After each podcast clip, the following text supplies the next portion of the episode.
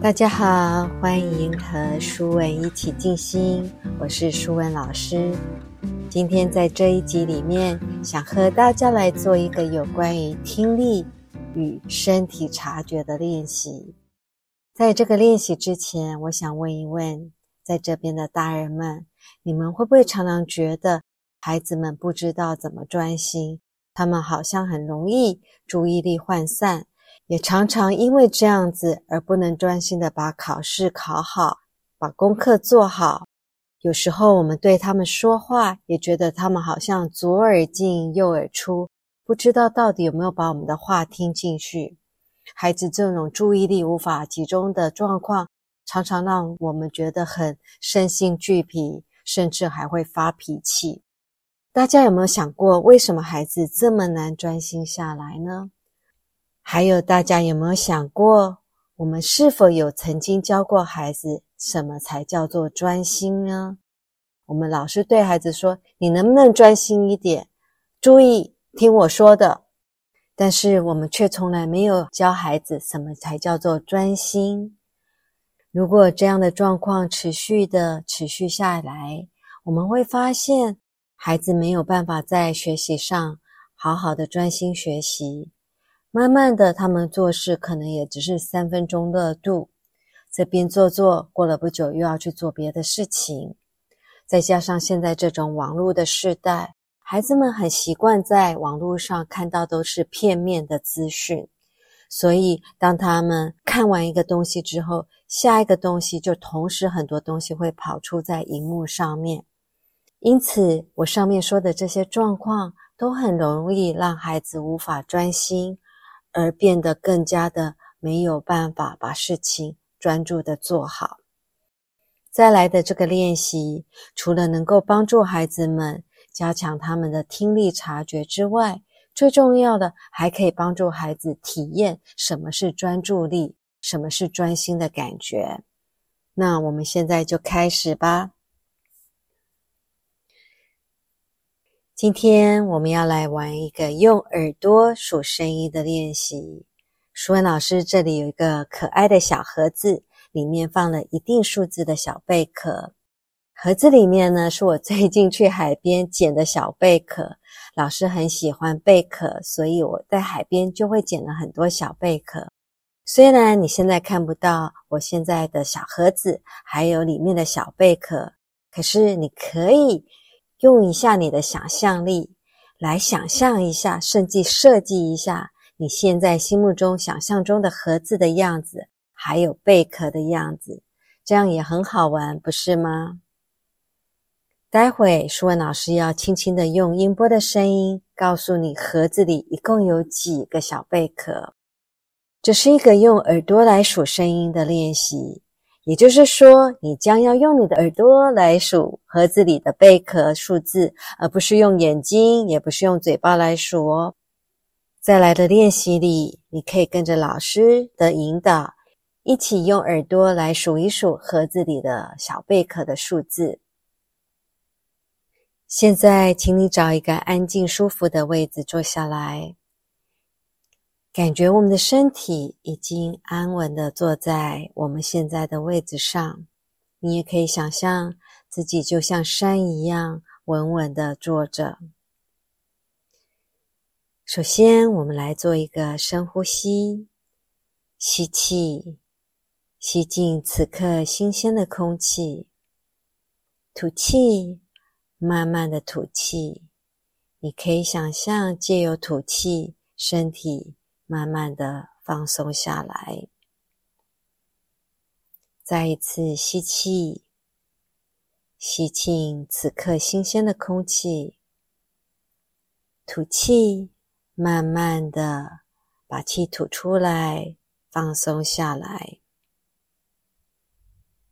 最后一次，我们做一个深呼吸，吸，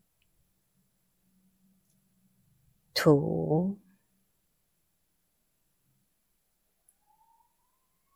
接下来，请你把注意力放在你的耳朵上。如果可以的话，轻轻的把眼睛闭起来，这样是会帮助你把你的专注力放在耳朵上。如果小朋友觉得把眼睛闭起来黑黑的会有点害怕的话，也没有关系，你可以把手盖在你的眼睛上，这样也可以帮助你把眼睛闭起来。现在等你准备好了，我们要一起来数数盒子里的贝壳的数字哦。老师现在要敲音波，请把注意力放在你的耳朵上。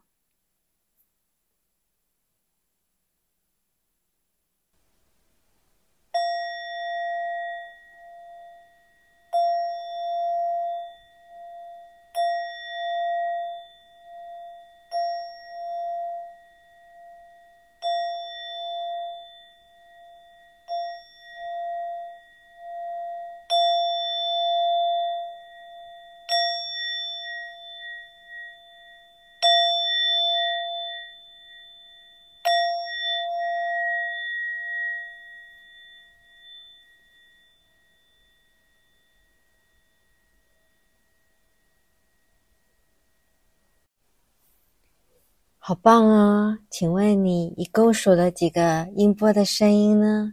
你觉得盒子里有几个贝壳呢？请你记得哦，这不是数学课，不是说谁得到了正确的答案，谁最厉害。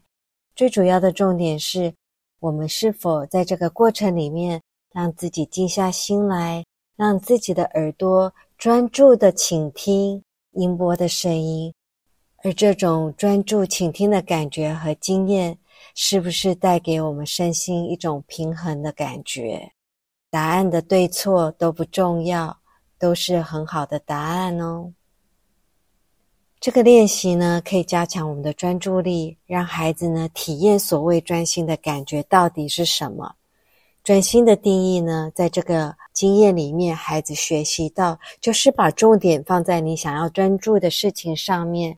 比如说，这个练习里面，我们想把我们的专注力放在耳朵还有音波的声音上，而剩下的事情就比较没有那么重要了。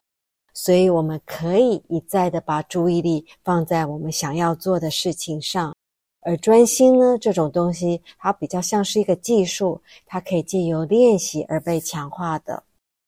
像这样的体验，不是别人可以教我们的，也不是我们可以教给孩子的。我们只能引导孩子来接受、感受这样的一种心领神会的经验。